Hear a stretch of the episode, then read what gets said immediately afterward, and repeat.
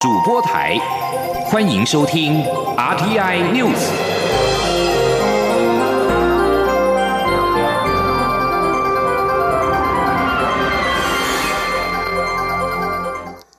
各位好，我是主播王玉伟，欢迎收听这节央广主播台提供给您的 RTI News 新闻。首先带您关注。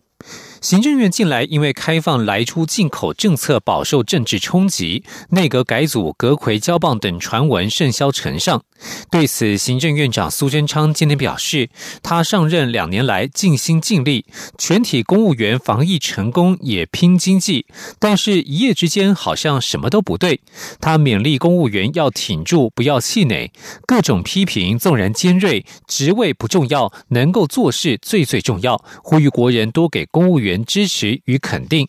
前天记者刘玉秋的采访报道。行政院近来因开放来猪进口政策辩护而引发的政治风波，重挫行政团队士气，内阁改组、阁魁交棒等传闻不断。对此，行政院长苏贞昌二十四号在立法院受访时表示，行政院长这个工作是非常辛苦繁重，他能得到蔡英文总统的信任，有这个机会为国家做事、为人民服务，他尽心尽力。苏贞昌细数自己上任两年来的政绩，但也感叹近来的抨击让公务员丧气。对于近两年来全体公务人员这么努力的守住了徽州猪瘟防疫成功，也拼经济，一夜之间好像啊什么事情都不对了啊，当家基层公务人员也很丧气，觉得。好像这个老瓜嫌个老暖。苏贞昌还勉励基层公务员要挺住，不要气馁，能做是最重要。对于各种批评，纵算尖锐，也是有则改之，无则加勉。职位并不重要。能够做事最最重要，希望国人支持努力做事的公务人员，给予温暖，给予肯定，是国家之福。另外，针对苏贞昌二十四号第十二度受邀到立法院提出施政报告并被质询，但依旧遭到国民党团的杯葛而上不了台，院会持续陷入空转。苏贞昌说，立法院的询答就是最好的辩论，而且立委质询行政院长是宪法职责，如果只有有杯葛让立院空转，不行使职责，却另外搭台，人民并不乐见，甚至本末倒置。苏贞昌再次拜托国民党立委，让立法院能正常运作。中广电台记者刘秋采访报道。莱猪议题使得立法院陷入空转，国民党主席江启臣邀请蔡英文总统对于放宽莱猪进口进行电视辩论。国民党秘书长李乾龙今天表示，如果蔡总统不愿意辩论，国民党在立法院会继续要求苏贞昌道歉，也会再有一波上街头的计划。而总统府公共事务室主任高尊已经表示收下了辩论的邀请函，府方重申应该让行政院长苏贞昌上台备询，朝野就专业问题进行理性讨论。在防疫政策方面。国内近来新增一例来自加纳境外移入的武汉肺炎 （COVID-19） 确诊病例，但是由于该名确诊者从加纳确诊，而且重症自费搭乘医疗专机紧急返台，遭质疑违反确诊者返台的禁令。因为有特权，有让指挥中心开了先例。对此，卫福部长陈时中今天表示，该个案是由医院申请，任何急重症情况需要回台，都是搭医疗专机，所有的地方都是如此。今天记者刘玉秋的采访报道。中央流行疫情指挥中心二十三号公布，国内新增一例境外移入的武汉肺炎确诊病例，为本国籍五十多岁男性。该案是在加纳确诊且重症自费搭医疗专机紧急返台，但该个案遭质疑违背指挥中心五月公布的确诊者返台禁令，甚至有传闻因该名确诊者家人与国内政院高层关系良好，而让指挥中心开先例。对于该名个案是否成为指挥中心的特例，卫福部长陈时中二十四号在立法院受访时并未正面回应，仅强调任何有急重症情况的国人需要返台，都是采取医疗专机的模式。当初是谁下令让他回来？对，他那个就是从医院来申请这个急重症的情况，所以他不是特例喽。任何急重症如果需要回来，还是医疗的专专机回来，这所有地方都是这样子。这于莱猪将在明年扣关，陈时中日前承诺，新制上路前将派员赴美查厂，但卫福部次长石崇良在立法院委员会接受立委质询时却改口表示，海外查厂不是必要条件，遭到在野党立委抨击。陈时中二十四号受访时对此表示，赴美查厂的政策并未转弯，一直都有在洽谈。政府会尽所有的可能性去查厂，看安全卫生是我们既定的方向。行政院长苏贞昌也说，现在固然受限于疫情，不能出国，不能查厂，但政府对开放进口的来猪一定逐批查验。未来疫情过去，政府一定会对新进口的来猪查厂。中广电台记者刘秋采访报道。继续关注国防动态。前建国造迈入新阶段，蔡英文总统今天南下高雄的台湾国际造船公司主持厂房及卷板作业启用仪式。美国在台协会处长厉英杰也应邀出席观礼。总统表示，前舰是发展不对称战力、贺阻敌舰的重要装备，如今开始动工，让世界看见台湾守护主权的强烈意志。总统强调，只要大家继续努力，前舰国造一定能够开出美丽的果实，让国防再添力量。前天记者王兆坤在高雄的采访报道。前建国造建造案开工，蔡英文总统、国安会秘书长顾立雄、国防部长严德发等文武官员按下启动按钮，弯板机将第一块钢板弯制成型，宣告前建国造迈入新纪元，树立台湾国防史与造船史的里程碑。蔡英文总统致辞表示，走在历任政府没有真正走过的这条路，确实有着重重挑战与种种质疑，但不会打倒我们。从今天起。台湾制造的前舰开始建造。总统指出，前舰动工有三项重要意义：首先是透过动工粉碎不实谣言；其次是展现政府落实国防自主的强烈决心。因为和平靠国防，坚实国防要有精实军备，包括沱江舰加速量产、永鹰高教机首飞及前舰国造动工，都向国人展示国防自主的能量已经一天比一天强化。总统强调，动工的第三项意义是让世界看见台湾守护主权的强烈意志。他说：“潜舰是海军发展不对称战力，贺主敌舰围绕台湾本岛的重要装备。过去很多人想做，但都只闻楼梯响，不见人下来。现在随着潜舰国造的落实，到未来的成军，一定能让世界看到我们守护。”主权的坚持。总统并借此场合向所有的国军弟兄姐妹说几句话。他身为三军统帅，领导国军是责任，要和国军站在一起。总统说：“虽然保家卫国是艰辛的任务，部队演训也有些意外伤亡，但是请大家相信，整个国家都跟国军站在一起，而中华民国国军绝对是一支有韧性的军队。”我们不怕苦，不怕难，更不会被挫折击倒。总统另要求国防部、中科院、台船公司保持密切沟通，务必用审慎严谨态度做最好的风险管控，让前舰如期如职完成。中央广播电台记者王兆坤在高雄采访报道。继续关注是资讯科技的发展。为了支援台湾学术界进行 AI 晶片设计研发与新创，国研院半导体中心今天与全球处理器细制材领导厂商安谋国际科技 R 签订了 AI 运算细制材学研专案，提升 AI 晶片设计的前瞻性以及产业实用性，并且加速培育 AI 晶片设计人才。今天记者杨文军的采访报道：国家实验研究院台湾半导体研究中心是台湾半导体的研究重镇。二十四号和全球处理器细制材领导厂商安谋国际科技 ARM 签订 AI 运算细制材学研专案 AFA 学研版，成为亚洲第一个和 ARM 签约的单位，也是全球第一个获得 AFA 学研版合约的法人单位。ARM 台湾总裁曾志光表示。AFA 是 ARM 于二零一九年七月发表的全新细制裁授权模式，学研界可以免费存取各种细制裁和工具，无需一一进行授权。设计团队在取得细制裁授权前，就能进行相关研究，生产时再进行付费。这次国研院半导体中心也成为全球首家获得 ARM 最新发表、具有最高效能与效率的类神经处理器授权的学术机构。他说：“我们也把我们现在最新、最呃效能最高，以及说效率最高的 Ethos N 七八类神经网络处理器，也包含在这样的一个合作专案里面。那让这个半导体中心。”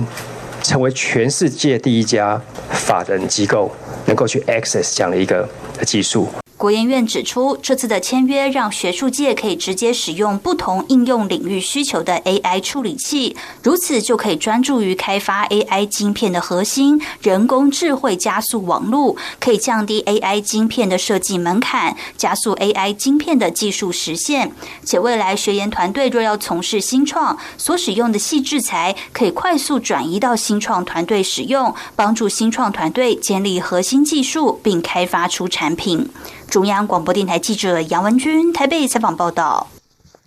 继续关注国际焦点，美国总统川普二十三号表示，他已经指示总务署署署长莫菲为民主党籍总统当选人拜登的政府进行过渡程序。不过，川普仍打算循司法途径就这次大选结果提出异议。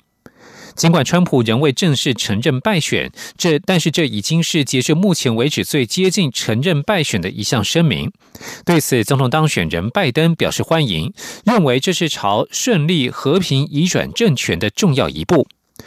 掌握交接资源的美国总务署署长莫菲二十三号表示，总务署已经告知总统当选人拜登，川普政府准备正展开正式的交接程序。川普随后在推特上表示，总务署应该做该做的事。川普表示，这是为了国家的最大利益着想。教宗方济各首度公开为遭到中共政权迫害的新疆维吾尔族人发声。教宗在十二月即将上市的新书当中表示，他时常想到被迫害的族群，像是洛辛亚人和可怜的新疆维吾尔族人。教宗十二月一号将出版新书《让我们梦想》，他在书中呼吁各界关注被边缘化的族群。教宗感性的说：“我时常想到那些遭压迫的人们，洛辛亚人、可怜的维吾尔族人以及雅兹迪教教派信徒。”中国政府在新疆以再教育营等高压手段破坏、迫害穆斯林维吾尔族，引起国际间高度关切。但是教宗过去未曾公开声援新疆维吾尔族，被解读为教廷不愿意触怒中国，影响范中续签主教任命协议。不过，就在范中十月确认续约之后，教宗在新书当中不再避讳关切新疆宗教自由与人权，为范中互动投下震撼弹。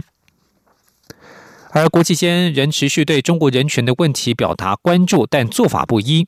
加拿大外交部长沈潘二十三号表示，加拿大将继续对中国施压，促其改善人权记录。但是加拿大无意对中国发出不负责任的强硬谈话，因为这种做法无法产生效果。自加拿大应美国要求而逮捕中国电信巨擘华为财务长孟晚舟以来，加拿大与中国的关系持续恶化。审判二十三号在出席国会一项关于家中关系的委员会，他表示不要陷入强硬、不负责任言辞的诱惑当中，因为这种做法对遭到拘押者、加拿大农民、企业界和人权倡议者都不会产生实质的做结果。审判指出，加拿大将继续与盟国合作，对中国施压，促其释放遭拘押的加拿大公民，停止对香港和新疆的镇压。以上新闻是由王玉伟编辑播报。稍后请继续收听央广午间新闻。我是指挥中心社区防疫组副组长杨静慧。防疫期间，自主健康管理的民众，请配合以下事项：一、避免出入公共场所；二、延后非紧急性的医疗或检查；三、外出时请全程佩戴医用口罩；四、勤洗手并注意咳嗽礼节；五、每日早晚量测体温。感谢您配合防疫措施，与我们共同守护社区防疫安全。有政府，请安心。资讯由机关署提供。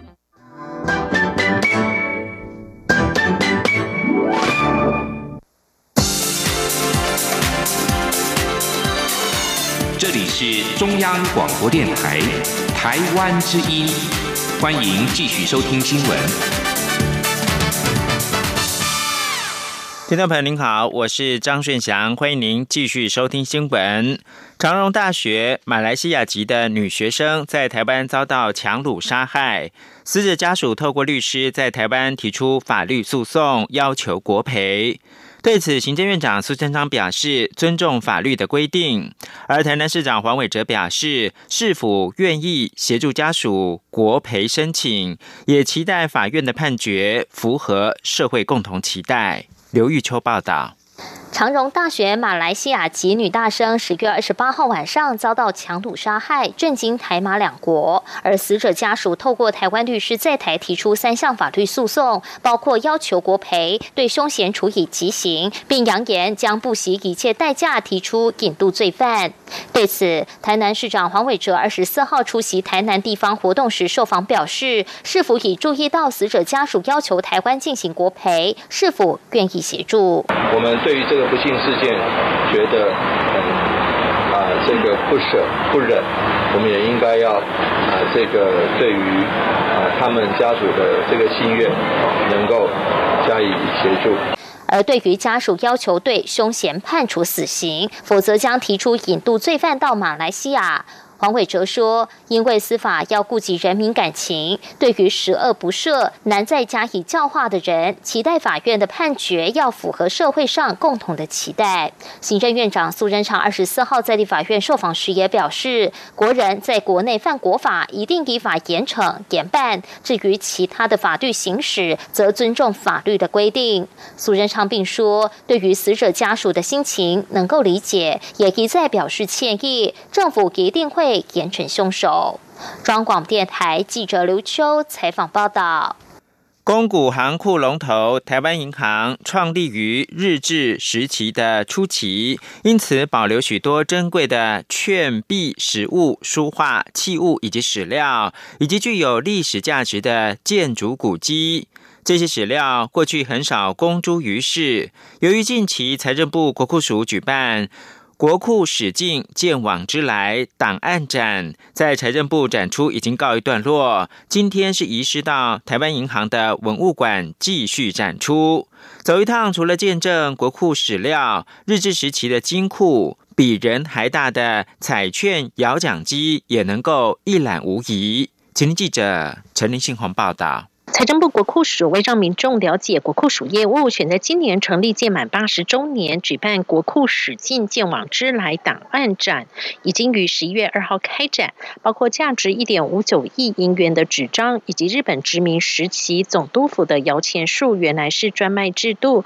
各种历史意义的旧档案、老照片和文物展示都可以一探究竟。第一场次在财政部的展览已经于十一月十八号结束，第二场次二。四号正式在台湾银行文物馆继续展出。由于台湾银行是台湾公股银龙头，创立于日治时代初期，台湾银行文物馆内也珍藏许多历史文物，像是日治时期金库、比人还大的彩券摇奖机，都能一览无遗。国库署署长肖家琪说：“台银是啊，我们很重要的一个国营事业。”那也配合我们很多国家的政策的推动，那跟我们国库的业务也息息的相关。像早期的这个啊爱国奖件的发行啊，都是我们台银在承办的。那慢慢的哎转型为公益产件，那现在由我们国国库来继续来接办。另外，十六世纪以后，日本制造黄金薄片盐金作为货币，依较面积分为大判和小判。台湾银行库藏就有十四类。国库署长也指出，台银是国库很重要的经理银行，像是这次三倍券的兑领、二零零九年的消费券兑换等，都扮演重要角色。这次国库署搭配台银就有珍贵文物展出，效果相得益彰。中广电台记者陈琳信鸿报道。根据劳动部最新的减班休息，也就是无薪假统计，这一期实施家数四百八十六家，实施人数一万九百三十四人，不仅再创六月底高峰期以来的新低，也较上一期减少了三百八十三人，是首次连续三期下降。劳动部今天公布劳工行政主管机关通报，因应景气影响，劳雇双方协商减少工时，事业单位一共是四百八十六家，实施人数一万九百三十四人，跟上一期公布实施家数四百六十七家，实施人数一万一千。三百一十七人相比较的话，这次家数增加了十九家，但是人数减少三百八十三人。劳动部劳动条件及就业平等司的副司长黄维琛说，疫情以来的高峰期落在六月底左右，这一期实施人数再创六月底以来新低，达到一万九百三十四人。特别的是，过去人数最多只下降两期，又会攀升。这一次是首次连续三期人数都下降。从数据来看的话，这期人数虽然是减少，但加速实施却增加。王维琛表示，主要是因为南科有大型企业单位停止实施无薪假，目前中小型事业单位还是有部分受到 COVID-19 疫情影响，但是总体来看，人数呈现的是下降趋势。迈入第八年的台湾阅读节获得国际的肯定，荣获美国图书馆协会的国际图书馆创新服务奖。今年全国各地将举办两百五十场的创新阅读活动，其中主场活动也就是阅读嘉年华将于十二月五号登场。荷兰在台办事处还将带着卡通人物米菲兔跟大小朋友共享阅读乐趣。记者杨仁祥、陈国维的采访报道。在新北市海山国小热舞社及台北市百灵国小直笛团的热力演出下，为今年的台湾阅读节宣传活动揭开序幕。这次包括国家图书馆、国立台湾图书馆、国立公共资讯图书馆等文教机构，将共同举办两百五十场讲座、书展、表演、说故事及桌游等各式各样的阅读活动。这几年，我认为阅读它不能是一个单独的元素。应该把它当做是一个类博物馆化来经营，希望百分之八十的阅读加上博物馆的百分之二十的精神，让它能够产生巨大的复利效应。教育部次长林腾蛟表示，台湾阅读节迈入第八年，已经获得国际肯定，获得到美国啊图书馆协会颁给的国际图书馆哈创新服务奖的这个书了哈，来大家掌声一下哈。啊，这个是一件非常不容易的一个奖项哈，也成为了啊国际上在推动阅读活动里面一个非常好的一个典范。在荷兰在台办事处代表谭进南的介绍下，小朋友最喜爱的米菲兔也现身会场，要告诉大小朋友，今年的主场活动阅读嘉年华将于十二月五号在中正纪念堂园区盛大举行。当天还有美国、德国、捷克、墨西哥等十个驻台单位一同合作，以世界文化为主题，设置创意互动闯关游戏，并发送荷兰的传统饼干，邀请全民都来共享阅读时光。中央广播电台记者杨仁祥、陈国伟。台北采访报道。气象新闻：中央气象局今天发布冬季展望，预估台湾今年十二月到明年的二月，在反圣婴的影响之下，平均的气温接近正常，雨量则是以偏少到正常的几率比较大。值得注意的是，今年六月到十一月，全台湾的降雨量只有气候平均值的六成。日月潭甚至创下设站近八十年来的最干一年。呼吁民众面对即将到来的枯水季，更要注意的是节约用水。央广记者郑祥云、吴丽君报道。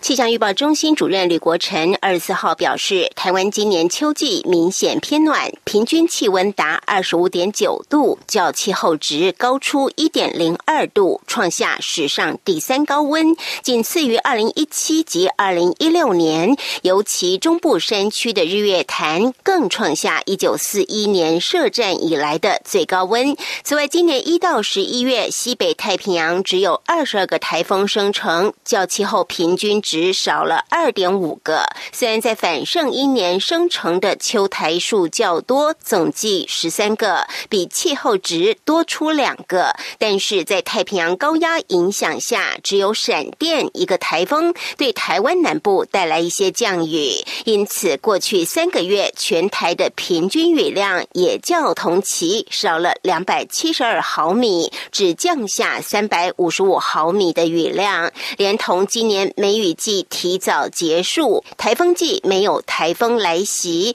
导致台湾六到十一月除了东北部降雨正常外，全台降雨量只有九百零二毫米，为气候平均值的六成，也是一九九三年以来雨量最少的一年。中南部的日月潭更创下设站近八十年来降雨最少的一年。展望未来一季，预估反盛音将持续发展到明年春天，因此研判今年十二月到明年二月平均气温将接近正常，雨量则以偏少到正常的几率较大。吕国成说：“那在冬天这段时间呢，也是进入我们台湾隆冬的时候，所以在今年呢，甚至到明年的初这段时间，还是有可能会有寒流下来。那在降雨部分的话，我们估计呢是呃偏少到正常为主。那也呃特别呼吁呢，到目前为止呢，其实啊，在今年的雨季应该是属于比较提早结束的这种情况。那另外呢，就是我们也估计未来的降雨还是属于比较偏少的这种情形。所以在这段时间呢，还是要呼吁民众要节约用水。吕国成也分析，未来一季气温，十二月稍微偏暖，一月偏冷，二月正常。雨量方面，十二月正常机会较多，一月到二月偏少到正常机会较大，提醒民众注意。中央广播电台记者郑祥云、吴丽君在台北采访报道。新闻焦点关注到香港，官方的香港电台今天报道。港府发表声明表示，有关特别行政区政府付钱为陈同佳聘请律师的指称，全属虚构，绝无其事。港府发言人说，特区政府对捏造跟散播假讯息的人予以强烈谴责，并保留法律追究的权利。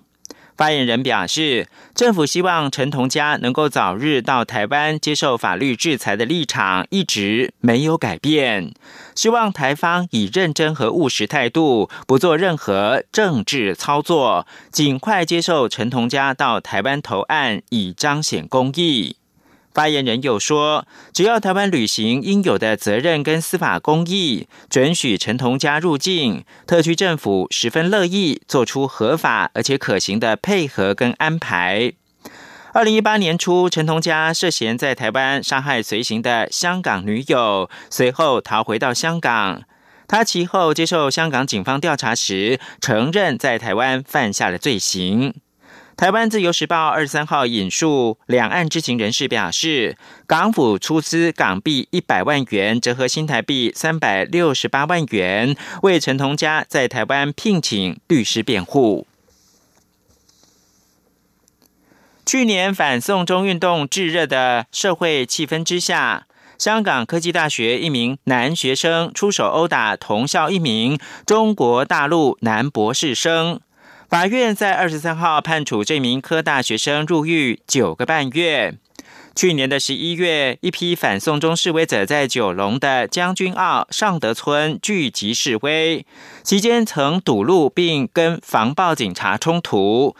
科大男学生周子乐后来被发现倒闭在尚德停车场，事件触发了新一轮的示威活动。裁判官在裁判词当中表示，不能够姑息被告的霸凌行为，即使他愿意赔偿事主，也不能够弥补过错，必须要处以贺祖性的刑罚，以儆效尤。以上新闻由张顺祥编辑播报，中央广播电台。亲爱的海外华文媒体朋友们，我是中华民国侨委员会委员长童振源。侨委会为鼓励海外华文媒体撰写有关台湾人在世界各地的努力与贡献，特别创设海外华文媒体报道大奖，规划平面、网络报道类、广播类两类各三个奖项。整件作品只要能展现海外华文报道的专业及深度，就有机会获得美金两千五百元的奖金。报名自即日起至十一月三十日止，相关资讯请上侨委会官网或脸书专业查询。让我们一起汇聚全球侨胞能量，让世界看见台湾。